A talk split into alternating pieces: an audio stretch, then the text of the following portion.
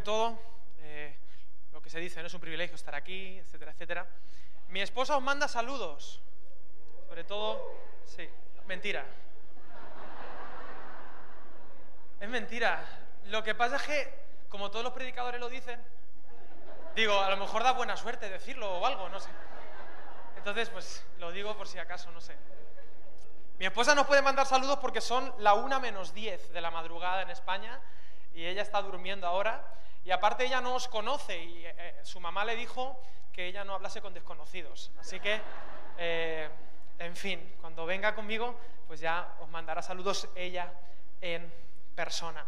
Y permitidme comenzar esta conferencia como suelo comenzar últimamente, con una frase que no es mía, es de un autor que ya ha fallecido hace poquito, uno de mis favoritos, se llama Brennan Manning. Y quiero empezar con esto porque me ayuda a mí y creo que te ayuda también a ti. Y es la siguiente, Dios te ama tal y como eres. Cualquier cosa que yo te vaya a decir, te gustará más, te gustará menos, voy a dar por hecho que estoy hablándole al liderazgo. Sé que aquí hay gente de todo tipo, pero quiero hablarte a ti, que estás al frente de un grupo pequeño, que estás con ganas de servir a los demás. Espero que esas ganas estén en todos los que estéis aquí. Pero quédate con esta frase de Brennan Manning que dice, Dios te ama tal y como eres, no por cómo deberías ser. Porque nadie en esta sala es como debería ser. Lo voy a repetir para que la apuntes. Dios te ama tal y como eres, no por cómo deberías ser. Porque nadie en esta sala es como debería ser. Pero aún así Dios te ama. Eso es una auténtica locura divina. Es alucinante que Dios te ame tal y como eres.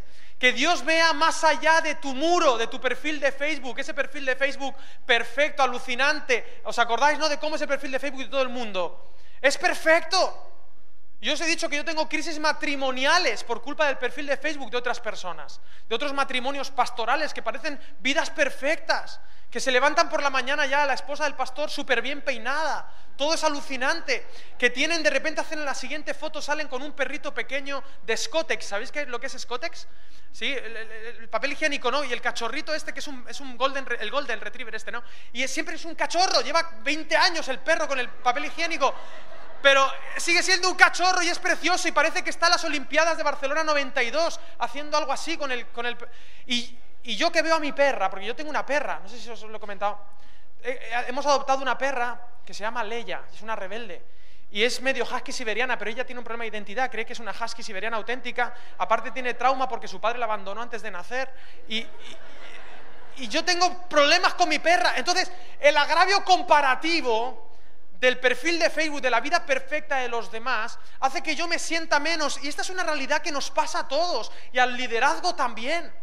Dejemos de lado ya, rompamos con el personaje perfecto. Henry Nowen, otro autor que me gusta mucho, dice, detrás de todo personaje perfecto, siempre, siempre, siempre hay una persona que llora. Siempre.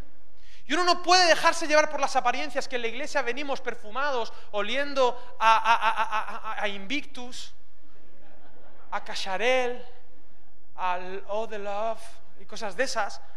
Venimos de la manita de nuestra esposa, pero detrás de todas esas apariencias Dios quiere trabajar con tu corazón y Él te dice, no yo, que Él te ama tal y como eres, no por como deberías ser. Porque no nos engañemos, nadie en esta sala es como debería ser. Pero Dios nos ama. Y en base a eso te puedo predicar, ¿vale? ¿Sí? Y yo hablo todo el tiempo así, ya lo sabéis, los que me conocéis. No sé si los de Chile. Eh, eh, ¿Qué tal? ¿Todo bien por Chile? Sí. Bueno, los españoles también nos llevamos todo el oro de Chile, creo. Entonces, perdón y todo eso, ¿eh? La típica. Es que tengo que ir. No, yo es que digo una cosa. Yo, como predicador español, lo paso muy mal. Porque tengo que ir pidiendo perdón por toda Latinoamérica y, pido perdón, ¿de acuerdo? Pero que lo digo siempre, porque yo el oro, no, tengo el oro de nadie. Que nos lo llevamos sí es verdad, pero que a mí en casa no, no vio nada. O sea, ¿de acuerdo? Los San Pedro no vimos nada. En fin, ser transformados por el amor de Dios, amar a toda la gente y trascender a las nuevas generaciones. Vengo estudiado, ¿eh? Mirad, No se me ocurre nadie mejor para hablar de esto que de la persona de Jesús. Creo firmemente que la iglesia en Latinoamérica, en Iberoamérica, en mi país, necesita con urgencia volver a redescubrir a la persona de Jesús que tan claramente está en los evangelios, pero que hemos ido poniéndole cosas encima hasta hacer irreconocible a la persona de Jesús. Creo que es importante recordar qué nos dijo Jesús, porque Dios nos dio la gran comisión, pero también nos dijo cómo hacerla. Y tan importante como el qué es el cómo, el estilo de Jesús. Y quiero felicitaros porque creo que habéis dado en el blanco con estos tres principios que tienen que ver con experimentar el amor de Dios, un amor que no te lo puedes quedar tú, que es para los demás y además va más allá del círculo nuestro, sino que tiene que trascender. Esto es el proyecto de Jesús. Jesús en tres años hizo esas tres cosas. Quiero comenzar con lo más importante. ¿Cuál es la espiritualidad que Jesús vino a enseñar? Si tuviéramos que resumir la enseñanza de Jesús, ¿con qué dos mandamientos lo resumiríamos? Amar a Dios y a tu prójimo como a ti mismo. La gente cree, el liderazgo cree que la verdadera espiritualidad tiene que ver con leer muchas horas la Biblia y orar muchas horas y ayunar muchos días y hacer muchos discípulos y hacer muchos milagros y venir mucho a la iglesia. Y eso está bien, no hay ningún problema con eso. El único inconveniente es que el planteamiento, la propuesta de Jesús para la espiritualidad tiene que ver con eso, pero en el epicentro de la espiritualidad de Jesús no está la palabra que siempre decimos, la espiritualidad siempre termina todo con un amén, ¿no? Todos hablamos griego un poco. ¿eh? Yo siempre digo que todo predicador que se precie tiene que decir algo en griego. Y si no lo sabes hay que inventárselo. Papadopoulos, lo que sea. Tienes que inventarte alguna palabra en griego. Pero decimos amén, todos decimos amén, así sea, amén, amén, así sea. La espiritualidad que viene Jesús a plantear no es amén. Hay que quitarle la tilde, el acento al amén. Lo que Jesús vino a enseñar es, señoras y señores, amén. No amén, amén. Eso es lo que está en el centro de la espiritualidad de Jesús. Porque si yo predico muy bien, o tuviera profecía, o tuviese tanta fe que le dijese a ese cerro, mira, tú que estás allí, vete para el Atlántico o vete para el otro eh, eh, océano, y no tengo amor, de nada sirve. ¿De qué sirven los números? ¿De qué sirven las palabras, la inteligencia, el conocimiento, si no tengo amor? De nada sirve. Ahora, por favor, dejémonos de hablar de este amor teletabi, teletubis. ¿Sabéis lo que son los teletubis? Abrazo fuerte y todo, todo es como muy empalagoso a veces. No, no, tiene que ser un amor real que se traduce en tiempo y normalmente se traduce en sacrificio. Y ejemplo tenemos en Jesús. No hay mayor amor que este, que uno dé su vida por sus amigos. Todo lo que hizo Jesús fue basado en que él sabía que era el Hijo amado de Dios. ¿eh? Ese es el primer punto que quiero tratar. Vente conmigo a Marcos capítulo 1. Vamos a ir rápido. A ver si me da tiempo. Tengo muchas cosas que decir, pero no sé si me va a dar tiempo a todo. año que viene hay también 30 aniversario? No. Mirar, tarea para casalete de pe a pa todo el capítulo 1 del Evangelio de Marcos. Que sepáis que Marcos es el primer Evangelio que se escribió. Marcos, una segunda generación. Él vivió, él, él era un joven que vivía en el aposento alto. ¿Sabéis lo que es el aposento alto, no? Donde vino el Big Bang de la iglesia, que vinieron, que descendió el Espíritu Santo en Hechos capítulo 2. La casa era de la mamá de Marcos. Y Marcos, este Marcos, Pablo se lo quiso llevar de viaje, pero este joven falló, cometió un fallo terrible, gravísimo. La segunda generación ya fíjate que temprano parece que la iglesia empezaba a cometer errores. Y se pelearon tanto Pablo y Bernabé que no llegaron a un acuerdo y se tuvieron que dividir. ¿A alguien le suena esta historia? Se tuvieron que separar la primera disputa un poco ah, seria por culpa de este tipo, de Marcos, un joven que no la tenía clara, que no sabía si ir a la iglesia o no, que estaba en el centro de su casa era el aposento alto. Alucina. Pero no tenía claro, pero ¿sabes qué? La gente apostó por él siguieron apostando por él, hasta tal punto que Pablo al final de sus días dijo, tráeme a Marcos, tráemelo. Y este chico comenzó algo inaudito, un estilo literario que jamás se había escrito. Él fue el que comenzó, como comienza el versículo 1, principio del Evangelio. Lo inauguró él. Un joven que fallaba, pero que las personas pusieron su confianza en él. Él inició los evangelios. El primer evangelio que se escribió, el de Marcos. Y es alucinante el primer capítulo, todo lo que hace Jesús después de ser tentado, comienza su ministerio. Eh, y entonces Jesús llama a cuatro pescadores y empieza a sanar, a expulsar demonios, a sanar la suegra de Pedro, a muchos enfermos y a predicar. A sanar a un leproso, ese es el resumen del capítulo 1. Ahora, ¿qué distinto es esto a nuestro mensaje del Evangelio? Yo quiero decirte algo acerca de la persona de Jesús que creo que es importante, que tiene que ver con esto del amor. Mirar, Jesús no iba por ahí cazando pecadores. Tú no ves en el negocio de Jesús, a ver dónde están los pecadores, que voy a por ellos y me los como. Como veo un pecador, no sé lo que le hago. No, no, no, no, no era el negocio de Jesús. A Jesús le traían pecadores para ver cómo les trataba él. Porque parecía que era demasiado amoroso. Y querían juzgarle. ¿Os acordáis cuando trajeron delante de él a la mujer descubierta en adulterio? Hay detalles que no dice la Biblia porque la Biblia es muy elegante, pero esa mujer estaba seguramente desnuda de cintura para arriba, porque era la costumbre en aquella época para avergonzar a las adúlteras. Y probablemente el único hombre que estaba mirándole a los ojos era Jesús. Y allí estaba, esa mujer era pecadora, le habían descubierto con las manos en la masa, allí. Bueno, paréntesis, pues yo soy muy de, mucho de paréntesis últimamente. Donde hay un, una, hay uno también, pero parece que eso no importa. No le importaba a los fariseos. ¿Qué dice la ley? Y querían pillar a Jesús. Pero Jesús lo dijo muy claro. El que esté libre de pecado, ¿qué? Una pregunta. ¿El que tiraba al segundo tenía que estar libre de pecado? No, el segundo podía ser el más pecador. Pero el primero tenía que estar libre de pecado. Y efectivamente, en ese grupo de personas había una persona que, tenía que, que podía tirar la primera piedra. ¿Quién era? Jesús la podía tirar. Pero él se dedicó a hacer nada. Entonces dice la Biblia que empezaron a salir del más mayor al más joven, que esto me hace mucha gracia. ¿Por qué el más mayor primero? Es cuestión matemática, a más años más pecados acumulados. Y fueron saliendo. Se queda Jesús mirando a la mujer y le dice, ¿dónde están los que te condenaron? ¿Dónde están?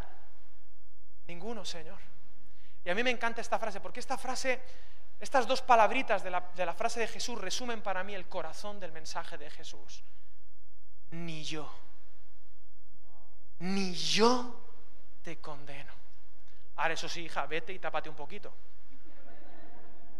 Vete y no peques más. Pero comienza con una aceptación incondicional, transformados por su amor. Cuidado con poner el carro delante de los caballos. Yo no sé si aquí tienen la frase de con la verdad por delante. ¿Se dice eso aquí? es que se va con la verdad por delante. No, es a mí, yo, a mí que no me vengan, yo voy con la de verdad. Ah, los españoles somos muy así. Por cierto, perdón si hablo un poco enfadado. Eh, no os enfadado, es que soy así. Pero os amo mucho. De verdad, a todos y a todas. Por cierto, esto cuando un pastor te dice eso, ojo, eh. Esta es la típica técnica. En primero de pastor, primer curso de pastor, lo primero que te dicen es, cuando tú vayas a regañar a alguien, lo primero que tienes que decir es que le amas mucho. Entonces, si te llama al despacho el pastor Saúl, y lo primero que te dice es, mire hermano, yo le amo mucho.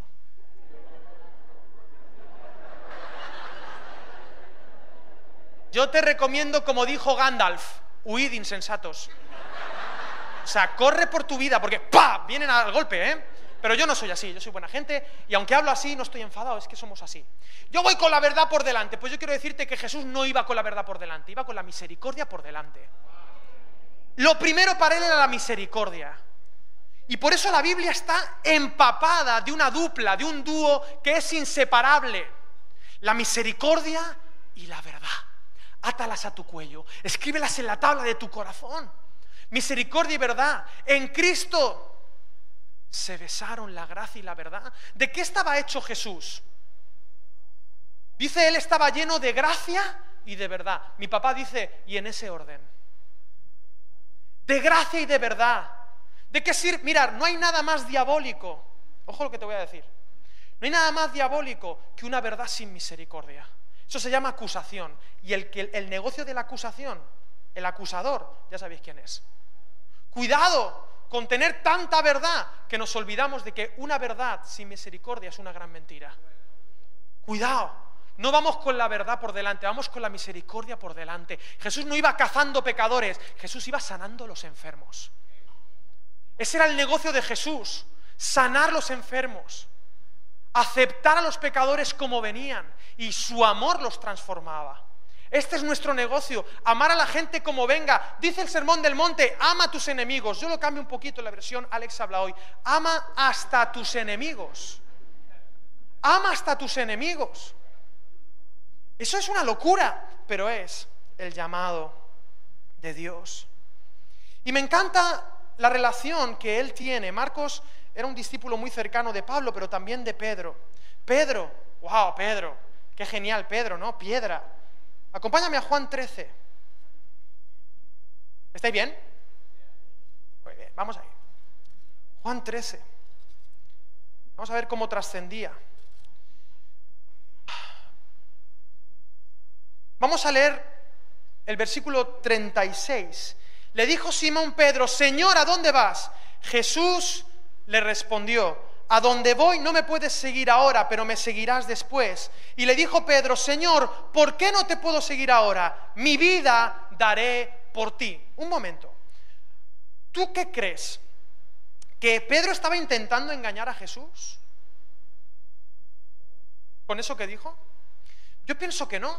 Pedro estaba siendo sincero. Jesús les dijo, mirar, me seguiréis, ahora no tenéis la capacidad, vosotros creéis que me amáis mucho, pero no tenéis la capacidad para seguirme ahora. Pero sale Pedro, ¿cómo que no? Un momento, un momento. ¡Eh! A ver, ¿dónde están los músicos? Que salgan, venga. Mi vida, y se puso a cantar una canción, no tengo nada en contra de esta canción, pero por favor, me sirve para la predicación. Él se puso a cantar, Te amo más que a mi vida. ¿Con esa canción? Te amo más que a mi vida. Te amo más que a mi vida, más un Grammy.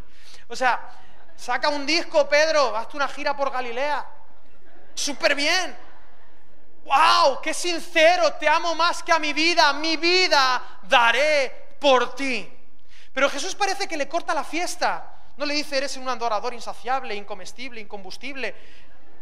No, lo, no, no le aplaude a Pedro, sino que le hace una pregunta le dice, ¿tu vida darás por mí? ¿Sabéis la canción esta de Andrea Crouch de los años 70 que decía, Cristo es la respuesta para el mundo de hoy? Es un himno muy conocido, Cristo es la respuesta. Trascendiendo a las nuevas generaciones, vivimos en un mundo posmoderno. Ya explicaré un poquito eso. Y a veces pensamos que Cristo es la respuesta, pero no estamos dispuestos a escuchar las preguntas que la gente hace. Y la iglesia parece que está hablando en un idioma que la gente no entiende. Jesús, Jesús, si tú analizas, él hacía más preguntas que otra cosa. ¿Quién decís vosotros que soy yo? ¿Tu vida darás por mí?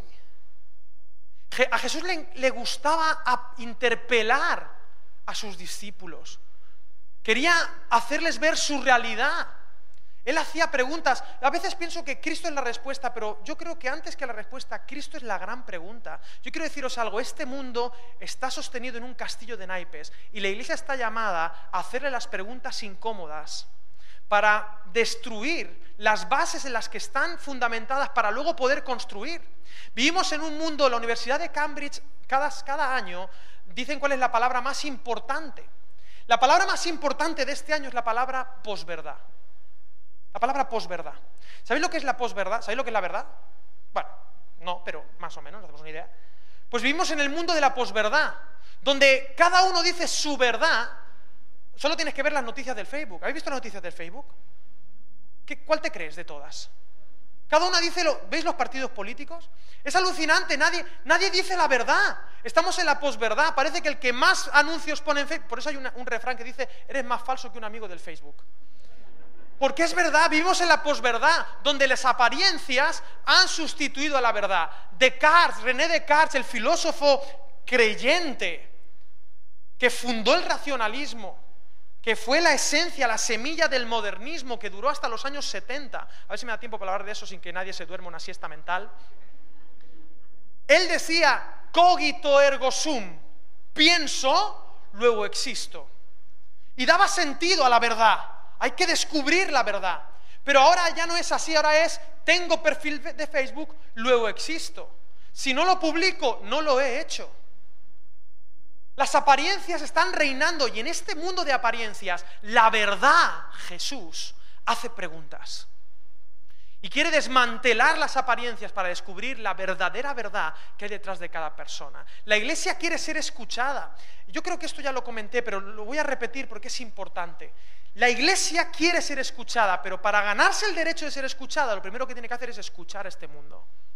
Las preguntas que este mundo tiene y contestarle quizá también con preguntas. ¿Qué quieres? Que la gente te escuche. ¿Con qué derecho te ganas? Si somos el liderazgo, esto también sirve cuando tú estás pastoreando gente. Es mil millones de veces más importante saber escuchar que saber aconsejar. ¿O no te ha pasado que cuando haces consejería, a veces solo saber escuchar a la persona ya es terapéutico para ella? Ya le sana. A veces no hace falta ningún consejo, a veces solo hay que decir, bueno, ¿y tú qué crees que Dios quiere que hagas? Yo hago ese truco. Con eso me saqué una carrera de psicología, ¿eh? Ah, muy interesante. ¿Y qué crees que Dios te está diciendo? Y normalmente aciertan, porque la gente tiene. O sea, la palabra de Dios lo dice que el Espíritu Santo nos enseña. Para no se dan cuenta y vienen aquí a uno a depender de uno. Yo no quiero que dependan de mí. Tira, tira. A tu marcha con el Espíritu Santo. Yo no soy responsable de tu vida. Ay, ¿con quién me casaré, pastor? ¿Con esta o con esta? Digo, no, el que se casa eres tú, no yo. Porque si luego las cosas van mal, ¿para quién va a ser la culpa? Ah, es que pastor me dijo, no, yo te dije nada. Ah, es que Dios me dijo, no, no, Dios te ha dado la facultad para tú, en tu libertad y en tu capacidad y tu sabiduría, elijas con cabeza. ¿Me hago entender? Porque os amo mucho, ¿eh? Cuidado. Bien, pero ahí está Jesús. Tu vida dará... ¿Tiene sentido lo que estoy diciendo? Verdad todo esto, es que no quiero que se me duerma la gente. Aquí está, ¿tu vida darás por mí? Hacía una pregunta interesante, dice, de cierto, de cierto te digo, no cantará el gallo sin que me hayas negado tres veces. ¿Sabes cuál es el problema de Pedro? Que Pedro creía que él sabía cómo era él, pero Jesús conocía a Pedro mejor que Pedro. Y uno tiene que tener esto en cuenta en su vida espiritual. Yo creo que sé cómo es Alex, pero Dios conoce a Alex mejor que Alex. Yo tengo que partir de eso. Yo puedo tener, sí, Señor, yo conquistaré las naciones. Esto se dice mucho, ¿no? Vamos a las naciones. Que siempre digo que esto cuando uno se junta con los pastores es como vivir un capítulo de Pinky Cerebro. ¿Habéis visto Pinky Cerebro? Que son dos ratones que no salen de su laboratorio, pero todos los capítulos empiezan igual. Además con acento, creo que mexicano, me parece. En, España también son con acento mexicano. Sí, sí, sí, como los Transformers. Autobots, transformarse. No sé si lo veis en, mi época. Era, era, digo, eh, sí, sí, sí, Optimus Prime era de, de Monterrey a lo mejor. No lo sé. Pero bueno, la buena cuestión es que le dice siempre cerebro a Pinky, vamos a conquistar el mundo. Y siempre están con esas, ¿no? Y está bien que uno quiera conquistar el mundo, pero yo quiero decirte que Dios tiene un plan mucho mayor que conquistar el mundo y más difícil, que es conquistar tu corazón, que es hacer que tú seas como Jesús. O sea, tú planteate eso.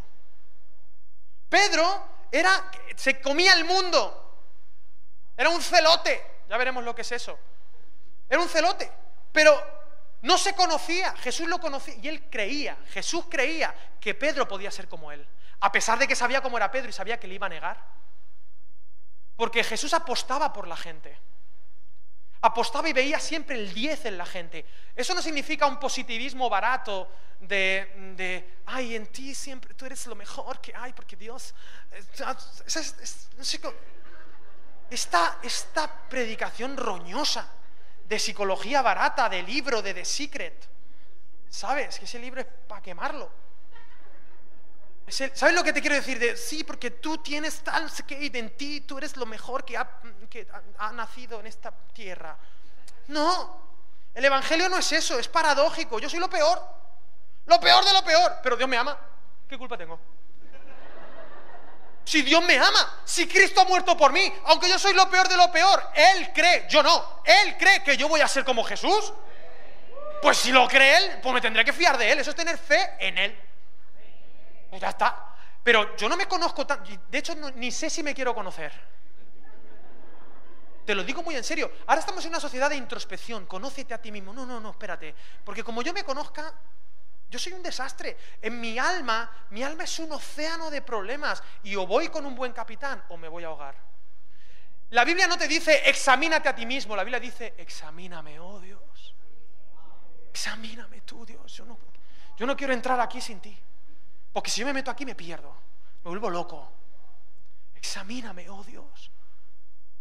Mira, ser, ser transformado por el amor. porque cuando Dios me examina, Él siempre me examina con amor. Siempre.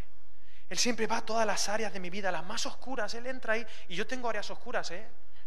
Las tengo. Y la gente dice, oh, qué bonito, qué humildad. Que no es humildad, que yo soy súper orgulloso, que soy músico, ojo. Déjate ya, tanta historia. Yo tengo áreas oscuras. no, no, no, no, no, de verdad. Si tú pasases 24 horas aquí en mi mente, no me, deja, no me vuelves a invitar otra vez. Pero Dios, Dios entra aquí y dice, yo, yo te ayudo, Alex. Y eso me transforma. Que Dios siga apostando por mí igual que por Pedro. Que Pedro no se llamaba Pedro. ¿Sabes cómo se llamaba Pedro? Simón. Pedro era un mote, era un apodo. ¿Cómo se dice aquí en Perú? ¿Apodo? Era un apodo. ¿Hay algún rapero en la sala? Siempre que, bueno, los raperos se creen muy modernos y se ponen apodos. Hola, ¿tú cómo te llamas? José, pero llámame Wereclor. ¿Wereclor? Sí, Wereclor. Yo me llamo Fleur, Eminem, Very Clean. ¿Por qué te llamas Very Clear?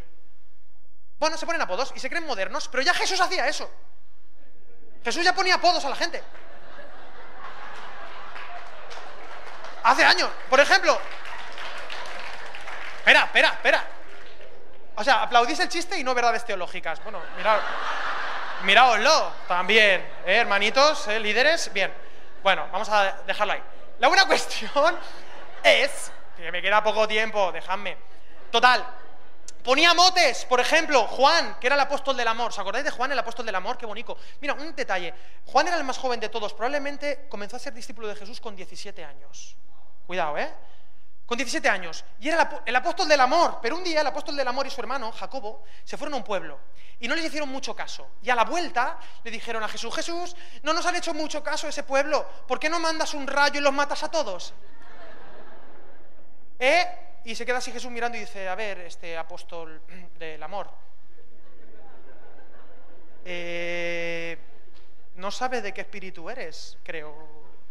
Tú y tu hermano sois boanerges los hijos del trueno. Le puso un nombre de banda de heavy metal, Boanerges. Apodos, Jesús pone apodos. Bueno, esto no sirve para nada. La cosa es que Pedro no se llamaba Pedro, no era piedra, era Simón, era una caña, una caña inconstante, que si el viento sopla para allá, ¿para dónde va la caña? Para allá. Y si el viento sopla para allá, ¿para dónde va la caña? Para allá, inconstante todos sus caminos. Pero Jesús seguía apostando por él, seguía acompañándole. De hecho, estaban una vez, era, era, inconstante. Yo llamo a estos cristianos los cristianos montaña rusa. ¿Habéis oído una montaña rusa? Sí, la montaña rusa tiene dos características. Número uno, es muy emocionante. Comienza, hoy sí, estamos en el 30 aniversario de Emanuel. Y sube, tucu, tucu, tucu. No, ¿cómo empieza la montaña? Con la subidita, ¿no? Tucu, tucu, tucu, tucu, a subir, sientas mariposas en el estómago. Cuando llegas hasta arriba casi tocan las faldas de Gabriel. Oh, bonito. Pero luego, ¿qué pasa? Se termina la conferencia y... ¿Sí o no? Con tu jefe, con tus padres, con tu esposa unas historias. Y está muy bien, pero es inconstancia constante. La constante es el cambio, ¿no? Es como que...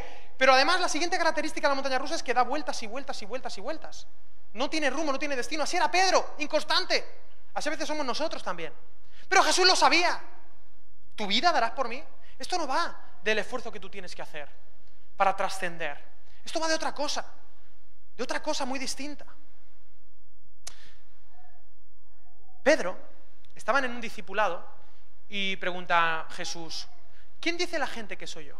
Ah, pues unos dicen que eres un maestro, otros dicen que eres el profeta, otros dicen que eres no sé quién. Ah, ¿y quién decís vosotros que soy yo? Y salta Pedro, yo, yo, yo, yo, yo, tú eres el Cristo, el Hijo del Dios viviente. Y Jesús dice, wow, te lo han chivado, ¿eh? Bienaventurado eres, Pedro, porque esto no te lo he hecho ni carne ni sangre, sino mi Padre. Y los demás apóstoles, ay, esta me la sabía Al rato no tienes que pasar página. Jesús después de terminar el discipulado se gira y les dice, ¿sabéis qué? El Hijo del Hombre será entregado en manos de hombres. Y Pedro salta y dice que tal cosa no te acontezca. Que no te acontezca eso, Jesús, por favor. Y se queda Jesús mirando así y le dice, apártate de mí, Satanás. Y los demás apóstoles, toma.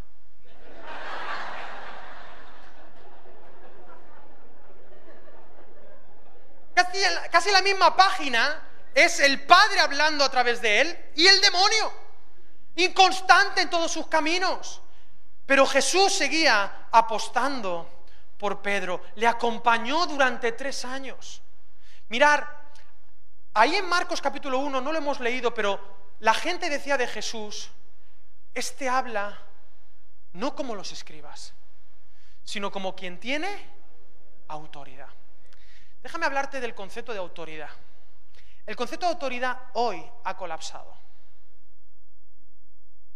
La autoridad del modernismo, del profesional, ha colapsado. Este trocito de hierro y estos 50 centímetros ya no dan autoridad a nadie, y menos a las nuevas generaciones. La gente ya no se fía de los cargos ni de los títulos. En el posmodernismo, la autoridad es relacional. ¿Y por qué Jesús hablaba con autoridad? Porque Jesús antes de hablar estaba sanando a los enfermos y pasaba tiempo con la gente. No es que dijera cosas muy diferentes a los fariseos, pero él se implicaba en la vida de la gente, los acompañaba, estaba con ellos. Tú te quieres ganar el corazón de los jóvenes, o pasas tiempo con ellos, amor no de teletabi, sino amor de verdad, o estás vendido. Mirar, los jóvenes, permitidme, ¿puedo hablar de las nuevas generaciones un poquito? A los jóvenes no los vamos a retener en la iglesia con buenos programas.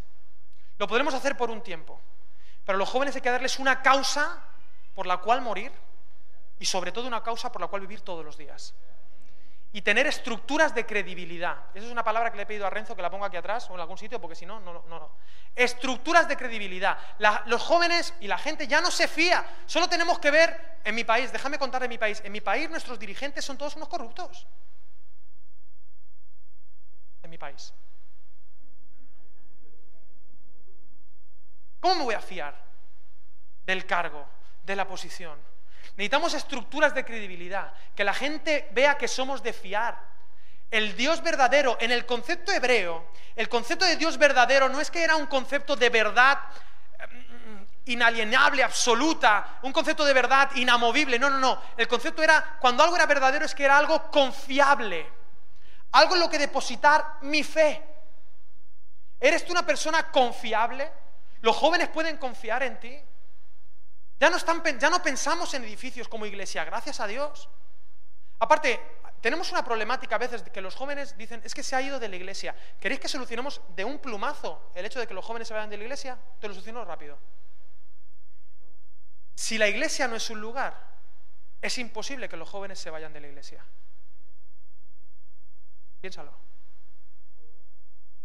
Si conseguimos transformar la estructura y de una vez por todas conseguir que la iglesia sea donde hay dos o tres reunidos en mi nombre, que podamos partir el pan y el vino en las casas como en el libro de los hechos, los jóvenes no se pueden escapar. Porque donde hay dos o tres, allá hay iglesia. Y que corran, que la iglesia corre más. No sé si me hago entender. Ha colapsado el principio de autoridad, ya no, pero es que es genial que sea así, porque así era también en el siglo I. Jesús se ganó el derecho de ser escuchado. Mirad, permitidme enseñaros el modelo de Jesús. Ponme ahí las cuatro palabras, por Renzo. Nosotros lo hemos hecho al revés. Nosotros siempre comenzamos con qué? Con la proclamación. Queremos proclamar para que la gente se apasione por Dios, hacemos cosas por ellos. Y entonces, solo entonces, podemos acercarnos a ellos, tener comunión con ellos y luego ya pues compartir de manera natural con nuestros amiguitos de la iglesia. El concepto de Jesús es totalmente al revés. Él lo primero que hizo es encarnarse. Se encarna, se acerca a la gente, se apasiona por ellas y después de eso habla como quien tiene autoridad. ¿Me hago entender? Cuidado, cuidado, porque en este mundo posmoderno necesitamos comunidades que reflejen bien la cosmovisión que representamos. La razón, mira, solo hay dos razones por las que la gente no se hace cristiana. Porque no conocen a ningún cristiano o porque conocen a alguno. Eso no puede ser. Necesitamos recuperar las estructuras de credibilidad y trabajar el modelo de Jesús, que era cercanía con la gente, no ir a cazar pecadores, para tener pasión y finalmente proclamar como quien tiene autoridad. Y una cosa, no estamos llamados a domesticar a la gente, y menos a los jóvenes. No son mi perreta los jóvenes. ¿Sit? ¿La patita? No. Somos llamados a discipular, que es muy distinto. Respetando cómo Dios les ha hecho a ellos. El gran protagonista de la historia no es, tu proyecto para con ellos, es el proyecto de Dios que Dios tiene con ellos. Y a lo mejor estás tratando con alguien imperfecto que inaugurará el Evangelio. Uno está pisando tierra sagrada cuando está trabajando con la vida de otra persona, que está en un proceso con Jesús. Ahí está Pedro. Y mirar, acompáñame a Juan 17, mira qué genial. Ahí está, perdón, Juan 10, sí, 18, vamos directamente ahí, por el tiempo. ¿Están conmigo, mi familia? No se puede ir de la iglesia si la iglesia no es un lugar. Pensemos que esto es una herramienta misional, pero que la iglesia, mira, es que la iglesia somos nosotros, pero la verdad práctica, ¿cuál es? Seamos honestos. Os propongo algo. Cuando descentralicemos la mesa del Señor, entonces la iglesia podrá estar en todas partes. Ahí la suelto, ¿vale? Ya está. Cuando descentralicemos el pan, que pueda haber pan en las casas. Bueno, sigo. Bomba, sigo. Juan 18. Dice que están allí orando y también Judas, versículo 2, el que lo entregaba, conocía aquel lugar porque muchas veces Jesús se había reunido allí con sus discípulos. Judas, pues, tomando una compañía de soldados y guardias de los principales sacerdotes y de los fariseos, fue allí con linternas, antorchas y armas. Pero Jesús, sabiendo todas las cosas que le habían de sobrevenir, se adelantó y les preguntó, ¿a quién buscáis? Y le respondieron, a Jesús Nazareno. Y Jesús les dijo, yo soy. Y estaba también con ellos Judas, el que lo entregaba. Y cuando le dijo, yo soy, retrocedieron y cayeron a tierra. Y volvió pues a preguntarles, ¿a quién buscáis? Y ellos dijeron, a Jesús Nazareno. Jesús respondió, os he dicho que yo soy, si me buscáis a mí, dejad ir a estos. Aquí está Jesús discipulándoles. Nos encontramos en la reunión de oración más importante de la historia, que era un desastre de reunión de oración. Porque el único que estaba orando en esa reunión de oración era el líder de la reunión de oración. Porque los otros 12, como buena reunión de oración, da igual que tu iglesia sea un montón, siempre son 13 en la reunión de oración. Y el único que estaba orando era Jesús y estaba sudando sangre del estrés pretraumático que le venía. Y no voy a entrar en detalle, pero ese momento fue alucinante cuando Jesús le dice al Padre que no se haga mi voluntad. Sí, yo también lloraría. Sí, sí, gracias. Que no se haga mi voluntad, sino la tuya. Pero él se levanta y ahí están los doce durmiendo en esa reunión de oración. Y Judas, por lo que sea, se va. Nadie sabe por qué. Pero cuando vuelve, vuelve con una compañía de, solda de soldados, con 100. Una compañía eran 100. 100 soldados, porque Jesús era peligroso. ¿Y habéis visto Jesús, el Jesús de las películas? ¿Lo habéis visto? Me cae mal ese Jesús.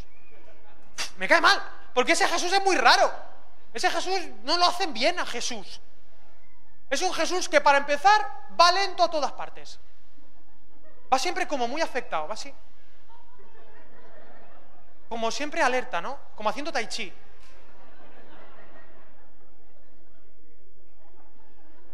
Digo, vas tarde a, la, cruz, vas tarde, Jesús. Va tarde, además mirando siempre al infinito, no sé a qué está mirando, con un efecto de Instagram así, y hablando raro también, porque Jesús habla raro en las películas. Dice, pégame aquí, ahora pégame aquí. Ese no es Jesús. Jesús es un hombre de acción, un líder nato, alguien extraordinario. Y cuando llega la compañía de soldados, dice que Jesús se levanta y dice, ¡eh! ¿A quién buscáis? Y el listo, uno de la compañía, que sabía mucho, sale, es muy chulo, y dice, a Jesús Nazareno. Y dice Jesús, yo soy.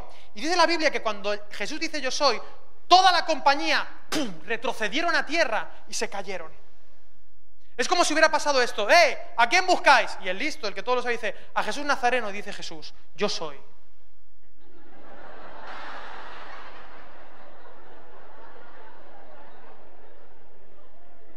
Y se caen los 100. La historia continúa. Se levantan los 100 y dice Jesús, ¿Que a quién buscáis? ¿Te imaginas la situación? Y entonces el listo, ¿te acuerdas del que todo lo sabe? Ya hablaba de otra manera, a lo mejor. Decía, eh, a ver, que yo solo soy un mandado, que yo solo cumplo órdenes de arriba. Si está, si no, vengo luego, no hay ningún problema. Está, perdone, está don Jesús Nazareno. Si no. Una pregunta, ¿Jesús tenía necesidad de que alguien le defendiera? A veces los cristianos pensamos que Jesús necesita defensores. Jesús se defiende solito, ¿eh? Jesús podía estar toda la noche, yo soy, yo soy, yo soy, yo soy. Y tan tranquilo. Pero ahí está nuestro querido Pedro. Dice que Pedro, tomando una espada, la desenvainó, hirió el siervo del sumo sacerdote y le cortó la oreja derecha. Y el siervo se llamaba Malco y Jesús entonces dijo a Pedro, mete tu espada en la vaina, la copa que el Padre me ha dado, no la he de beber. Ahora, la gente dice, no, qué bonito esto de la espada, pero yo creo que tú te planteas una cosa. ¿Qué clase de loco se lleva una espada corta a una reunión de oración? O sea, tú te has planteado que... Pedro, ¿qué se te pasa por la cabeza? ¿Qué se le pasa por la cabeza a las nuevas generaciones? ¿Qué creen que es el Evangelio? Pedro era un celote y ¿sabes lo que llevaba escondido siempre? Una sica. Una sica, una espada corta, de donde viene la palabra sicario.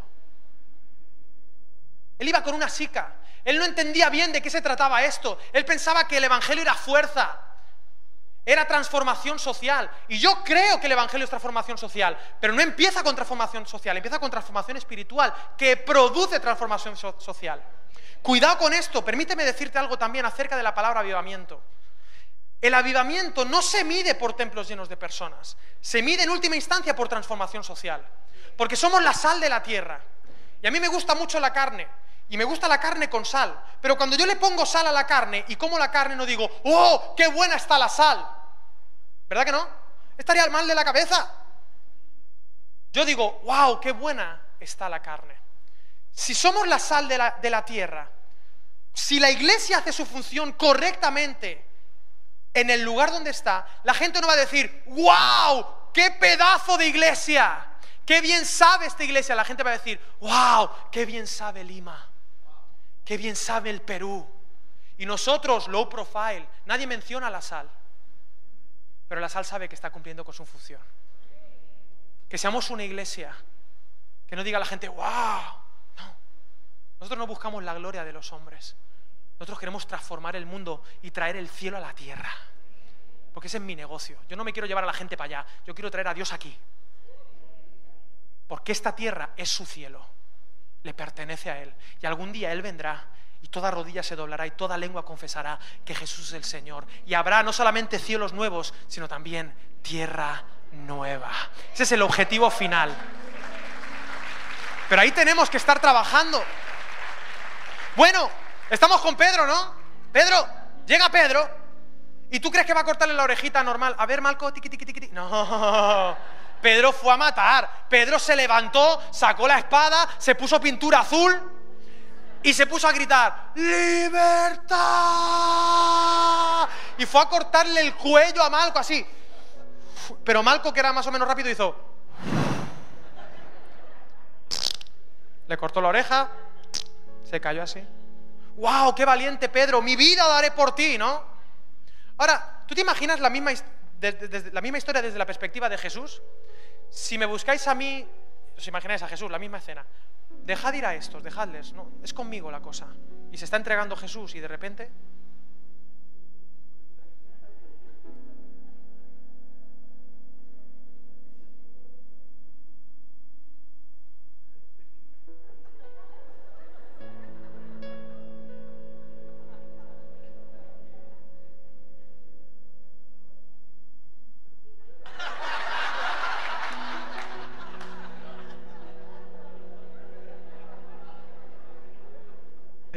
Pedro,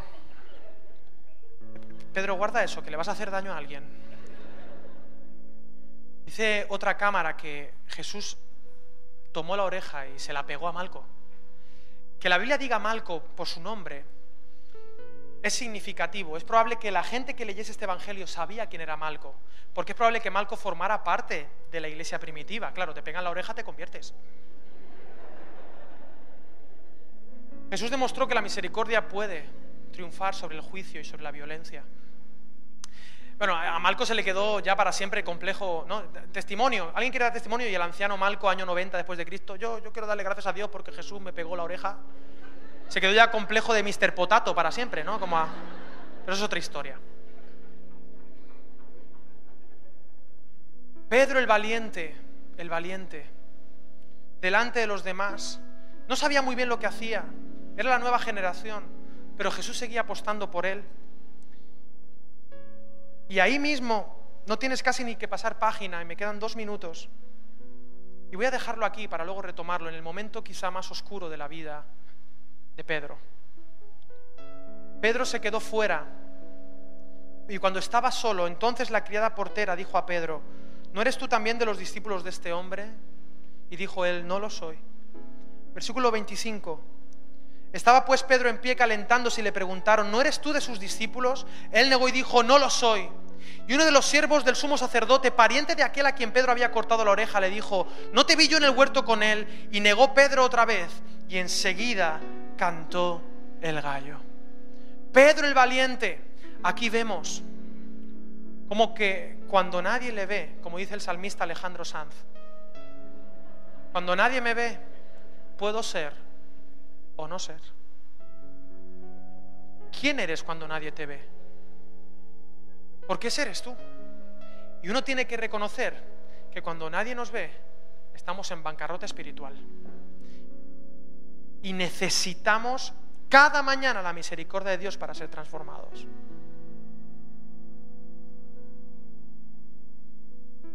El Braveheart, el corazón valiente de Pedro, delante de una criada portera, niega al Señor. Delante de unos soldados que se están calentando, niega a su Señor. Delante de familiares de Malco, oye, tú le has cortado la oreja a mi primo. Lo niega. Juan es el apóstol del amor y lo deja muy bien, pero en otras cámaras que lo graban dice que Pedro maldijo a Jesús. Yo lo maldigo, que los cielos lo maldigan. Yo quiero decirte que nosotros con nuestros actos muchas veces maldecimos a Jesús, con nuestras palabras. No somos dignos de Él. Y permíteme terminar, necesito dos minutos más. Acompáñame a otra cámara que grabó algo genial, Lucas capítulo 22. Vente, vente, vente. Y vamos a dejarlo en este momento oscuro para luego retomarlo e intentar ver si esto tiene final feliz. Ya veremos. Pero ahí está grabando el Evangelio de Lucas, versículo 60. Y Pedro dijo, hombre, no sé lo que dices. Y enseguida, mientras él todavía hablaba, el gallo cantó. Entonces, versículo 61, vuelto el Señor, miró a Pedro y Pedro se acordó de la palabra del Señor que le había dicho, antes que el gallo cante me negarás tres veces. Y Pedro saliendo fuera lloró amargamente. Juan se queda fuera solo con Pedro, pero Lucas está haciendo un traveling constantemente, entrando y saliendo del Sanedrín. Y podemos ver lo que está ocurriendo aquí. Aquí lo que está ocurriendo es que está el sumo sacerdote, el Sanedrín, y Jesús de espaldas a la puerta, rodeado de una multitud que estaba escupiendo, insultando y maltratándole, mientras estaban interrogando a Jesús. Y el sumo sacerdote le decía, ¿cómo te atreves a decir que tú eres el Uyusoter, el Hijo de Dios, el que va a salvar? Eso es una blasfemia y todos gritaban blasfemia. Pero Jesús estaba callado. Y no tenía en mente ni a la gente ni al sumo sacerdote, estaba pensando en otra persona. Y mientras eso ocurría, allá afuera, Pedro negaba por primera vez a Jesús delante de una criada portera. La noche continúa, Jesús está presado, sigue siendo golpeado, insultado y escupido, y le siguen interrogando, ¿cómo dices que destruirás el templo y en tres días lo levantarás? Nosotros tardamos un montón de años, cuarenta y pico de años en construirlo. Eso es una blasfemia. Y todos gritaban blasfemia. Y mientras eso ocurría, Pedro allá afuera estaba traicionándole por segunda vez. Pero Jesús no tenía en mente lo que estaba ocurriendo ahí, ni lo que estaba cerca de él. Él tenía su corazón en un traidor. La noche continúa y casi está a punto de amanecer. Jesús está angustiado, desgastado, cansado, porque era hombre, el Hijo de Dios, sí, pero el Hijo del hombre. Y le seguían interrogando, ¿cómo dices a Dios Abba? ¿Cómo llamas a Dios Abba, papá? Eso es una falta de respeto, es una blasfemia. Y todos gritaban, blasfemia, blasfemia. Que lo crucifiquen. Y mientras eso pasa, el primer rayo de sol sale a lo lejos y entonces Pedro niega por tercera vez a Jesús allá afuera. Y un gallo se escucha a lo lejos. Y dice la Biblia que Jesús, en el versículo 61 del capítulo 22 de Lucas, Jesús teniendo delante al sumo sacerdote y al Sanedrín, rodeado de personas que lo estaban interrogando, dice, vuelto el Señor, miró a Pedro. Lo miró. Yo no me imagino a Jesús mirando como diciendo, te lo dije. No. Lo miró. Y Lucas se mete en la psicología de Pedro. Dice, Pedro se acordó de las palabras. ¿Sabéis qué pasaba? Pedro había estado con Jesús mucho tiempo, pero esta era la primera vez que Pedro se encontraba con su realidad. De que no era para tanto, de que él no podía. Se había dado cuenta que estaba en bancarrota espiritual. Y todos tarde o temprano tenemos que pasar por ahí. Porque si no, no estaremos capacitados para servir como Dios manda. Porque un encuentro con Jesús implica también encontrarte con tu realidad y tu necesidad de perdón. Porque para liderar lo más importante es el perdón. En el Padre nuestro no se pide otra cosa de ti que perdonar. Pero al que mucho se le perdona, mucho ama. Es imposible perdonar si uno no entiende que uno ha sido perdonado. El perdón es el motor del servicio. Él se quedó mirándole y Pedro se encontró consigo mismo y se fue y lloró amargamente.